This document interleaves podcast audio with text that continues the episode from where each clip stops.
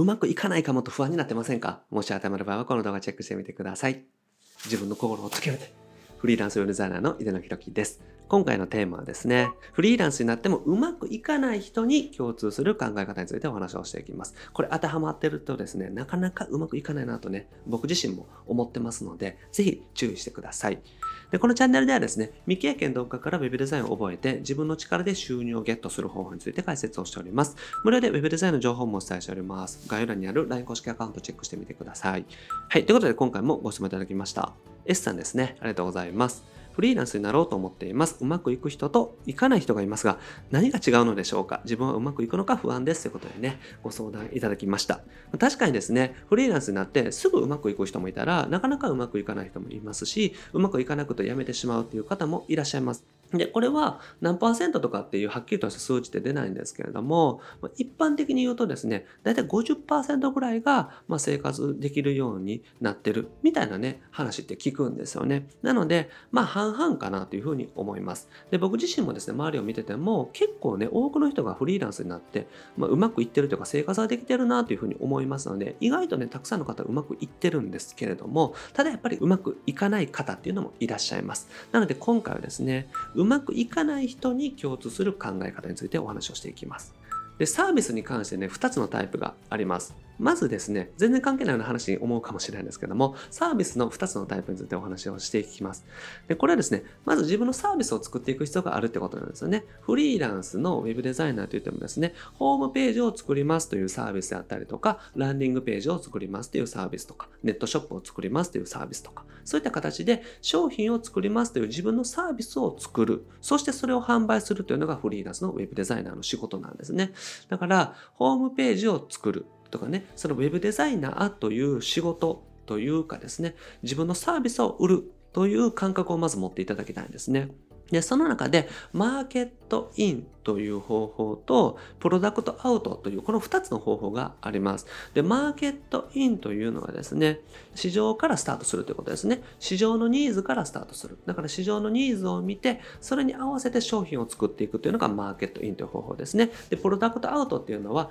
まず自分で商品を作って、これが売れるだろうと思ってですね、作って、で、それを販売していくというのがプロダクトアウトっていう、このね、2つの方法があります。なので、自分自身からスタートするのか、それともお客様からスタートするのかですね。お客さんが求めていることからスタートするのかの、どっちを選んでいくのかっていうことになります。で、これ両方ともうまくいってるパターンがあるんですけれども、僕らみたいな web デザイナーがね、どっちを選んでいったらいいのかっていうところをね、お話をしていきます。で、うまくいく商品に関してですね、お話していくと、世間からね、求められている必要があります。当たり前なんですけれども、世間から求められていない商品というのはうまくいきづらいですね。世間から求められてないけれども、こちらでね、頑張って努力して欲しくさせるみたいなのって可能だと思うんですけれども、そういうのってね、大手の会社がやっていくものだと思いますからね、僕らはね、そこまでの広告費であったりとか、宣伝費っていうのは使っていけないですよね。なので、すでに求められているものを提供していく。これがうまくいくものになります。だからニーズがあるということですよね。お客さんに求められている。例えば、ホームページ作りたいなっていうニーズってね、ずっとあります。今もありますね。だから、ホームページ制作っていうのはうまくいくですね。そういった形でニーズがあること、お客さんが求めていることをきちんと提供するっていうのが大事です。で、これで、あとは供給が少ないってことですね。ホームページを作ってほしいというニーズはあります。ただ、ホームページを作りますよっていう供給も多いですね。だから需要と供給のバランスなんですよ。だから需要はあるけれども、供給が比較的少ない。こういう商品を探していくというのがポイントになります。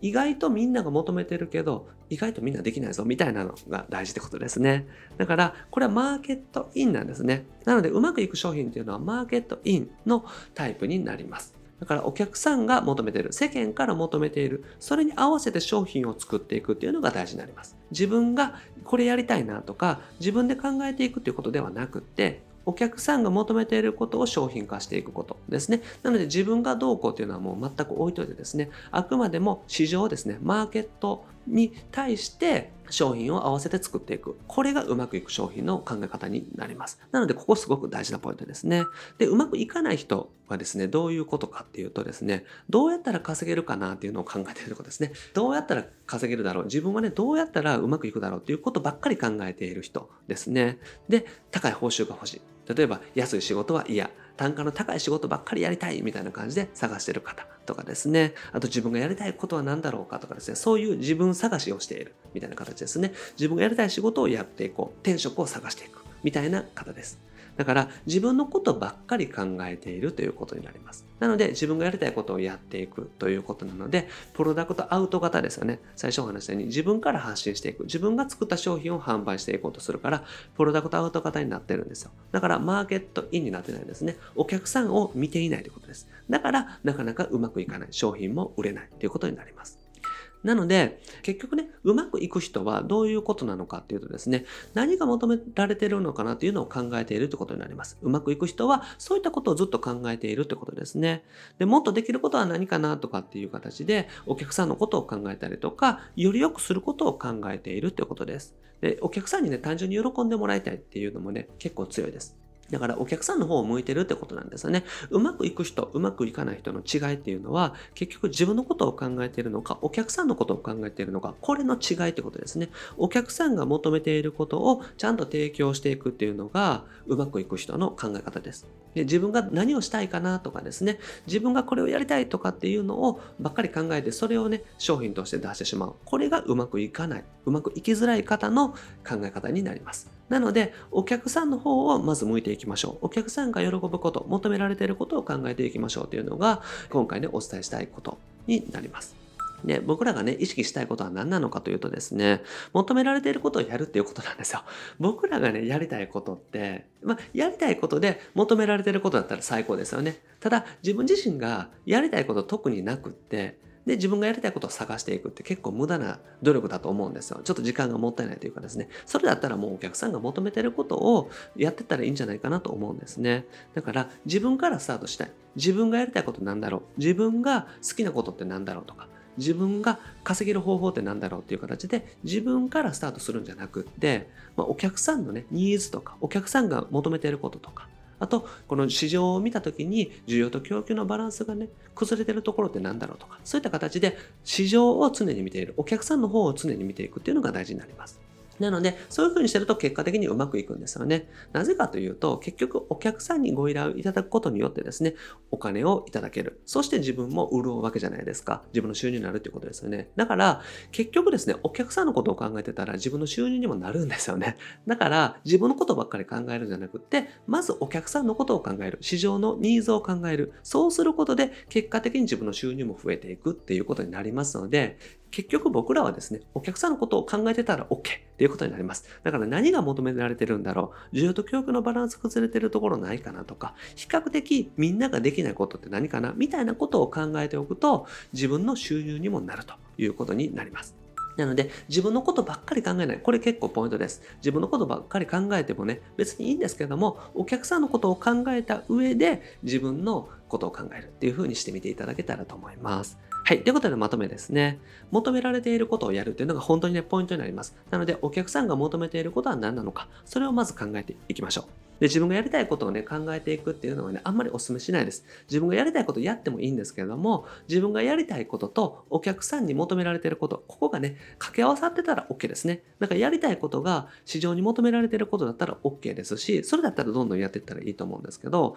自分がやりたいけれども、なんかあんまりニーズなさそうとかね、すごくニッチとかね、そういったことはまずはやめておいて、お客さんが求めていることを手堅くやっていくっていう方が、フリーランスとしてはうまくいきやすいかなと思いますね。で、お客さんのことを考えていくってことです。お客さんのことを考えていけば、結果的に自分も潤ってきます。なので、まずはお客さんのこととか、お客さんが求めていること、で、もっとね、喜んでいただけることは何かなっていうのを考えていくっていうことですね。で、そうすると結果的にうまくいきますよってことです。だから自分もね、やっぱり収入を増やしていきたいとか、もっと幸せになりたいってあると思うんですよ。で、そのために自分のことばっかり考えるよりは、それだったらお客さんのことをとことん考えていってですね、お客さんに喜ばれることをやっていったら、結果的に自分の収入が増えていきますから、なので結局うまくいくんですよ。なので、お客さんのことを考えていく。お客さんに求められていることをやっていく。これをぜひ意識してみてください。はい。ということでね、今日は求められているサービス、ぜひ考えてみてください。例えばね、クラウドソーシングでよく募集されているお仕事をね、チェックしてみるとかもいいと思いますし、